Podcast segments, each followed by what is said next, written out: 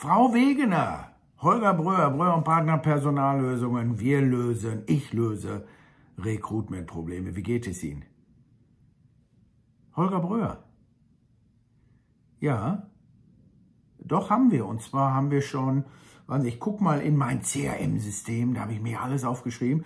Ähm, wir haben schon dreimal zusammen telefoniert. Ja.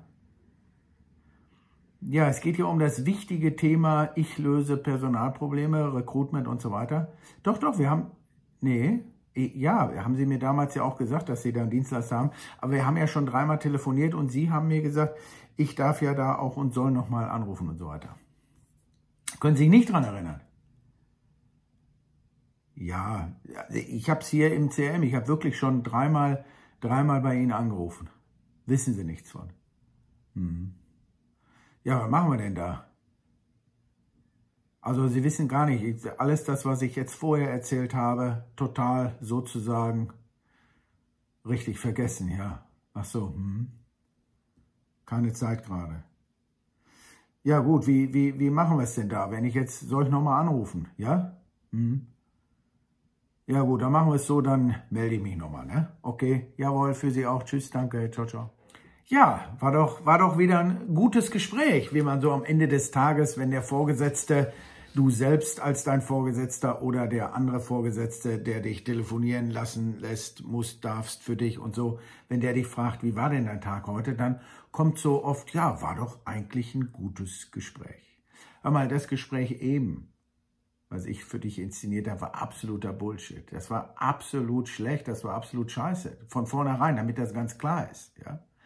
Schau mal, wenn du akquirierst, wenn du telefonierst, wenn du die letzte Meile, 99 Prozent hast du digital gemacht, über Funnel, über Leadmagneten, über Social, über Facebook, über SEO, SEA, AdWords, Google, aber irgendwann spricht er, sie, es ja miteinander, also du sprichst mit jemand. Und wenn dann so ein Gespräch entsteht, weil du schon vorher zwei, dreimal angerufen hast und am dritten, vierten, fünften Gespräch sagt er, sie ist immer noch zu dir, hä, wer sind Sie? Worum geht's nochmal? Dann hast du wirklich etwas ganz, ganz Wichtiges vergessen, beziehungsweise etwas richtig schlecht gemacht, also falsch gemacht, ja. Come on, be honest, ja.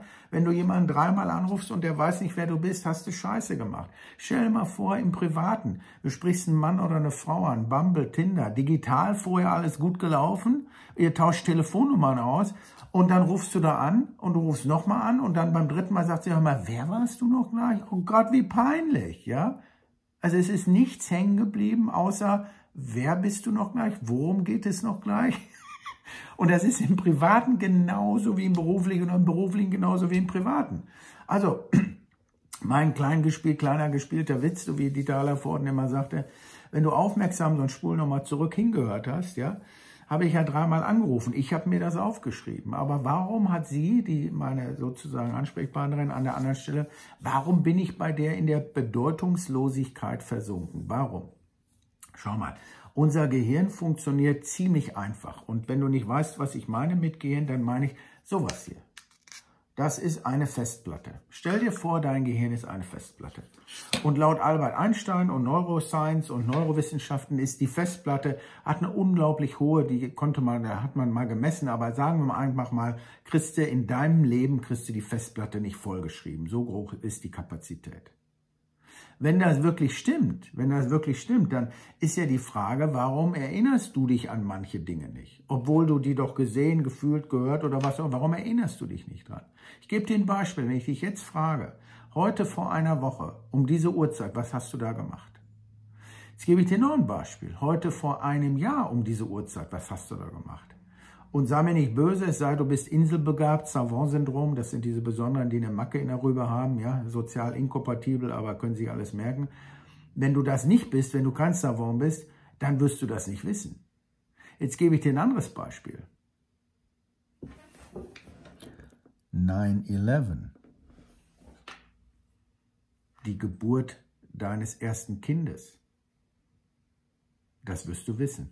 Meistens sogar mit Datum, Uhrzeit, meistens sogar 9-11, ja, ist so ein globales Phänomen, globales Beispiel, 9-11, du weißt sogar, wo du warst. Du siehst die Flugzeuge, du siehst die Türme, ah ja, weiß ich noch, da und da und da und da. Der Mauerfall, Geburt deines Kindes, Hochzeit. Das mag auch Jahre zurückliegen, aber warum, warum hast du das noch so präsent in deinem Kopf, in deiner Rübe, in deinem ganzen Körper? Weil deine Festplatte vor diesem Event, vor, diesem, vor dieser Erinnerung, hat die, deine Festplatte einen sogenannten emotionalen Marker. Dein Gehirn hat vor diesem Event einen Haken gemacht und zwar wichtig, merken. Nochmal, Festplatte, wichtig, merken. Und wenn du möchtest, dass das in dem Gespräch, in dem Gesprächspartner, bei deinem anderen, bei deinem Ansprechpartner, bei deinem Freund, bei deinem Bumble-Date, bei deinem ersten Date, zweiten, dritten Date, bei deinem Gesprächspartner beruflich, bei deinem Gesprächspartner äh, privat, wenn du möchtest, dass du auch auf seiner Festplatte mit einem Vermerk wichtig vermerkt wird, musst du eins tun. Du musst eins tun und eins wissen, wie wir Menschen funktionieren. Wir sind Fühlwesen. Und alles das, was du transportierst, wenn du das mit einer Emotion transportierst, mit einem Gefühl transportierst, dann denkt dein Gehirn, wichtig. Kind auf dem Arm, 9-11, Tränen, Greta. Das merkt sich dein Gehirn. Also musst du, wenn du Gespräche führst, wenn du in das Clubhaus deines, deines, deines Kunden willst, dann musst du mit Emotionen arbeiten. Hey, Frau Wegner, Holger Bröhr. Nicht der beste Verkäufer, aber der lustigste. Das ist ein emotionaler Marker. Der passt jetzt nicht zu mir, weil ich bin nicht der Beste, ich bin sowieso der beste Verkäufer, passt jetzt nicht, ja. Aber wenn du einen emotionalen Marker in deinen Gesprächen einbaust, kannst du, Achtung, beim zweiten Gespräch, beim dritten, beim vierten Gespräch immer wieder sagen, hey, Frau Wegner, wissen Sie noch, wer ich bin? Nee, sagen Sie mal, hey, nicht der beste Verkäufer, aber der lustigste so simpel, ja? Also nicht Feature-Fucking, nicht einfach nur Sachen runterbeten und runterballern, sondern Emotionen. Und eine der wichtigsten Emotionen ist nicht, sondern hey, lach doch mal wieder. Wissen Sie, Frau Wegner, ich weiß, Sie haben gar nicht richtig verstanden, was ich so mache. Aber wir haben doch richtig gelacht. Können Sie sich noch daran erinnern? Da haben wir über Greta gelacht, die immer vor den United Nations steht und immer rumholt. Ach, ja, ja, ja, ja, die genau. Wie geht's Ihnen denn? So. Emotionen, Emotionen, emotionaler Marker, um also auf der Festplatte desjenigen zu bleiben, sozusagen für immer und ewig musst du mit Emotionen arbeiten. Finde etwas an dir selbst, mit dir, bei dir selbst, was du ins Gespräch einbauen kannst, einen emotionalen Marker.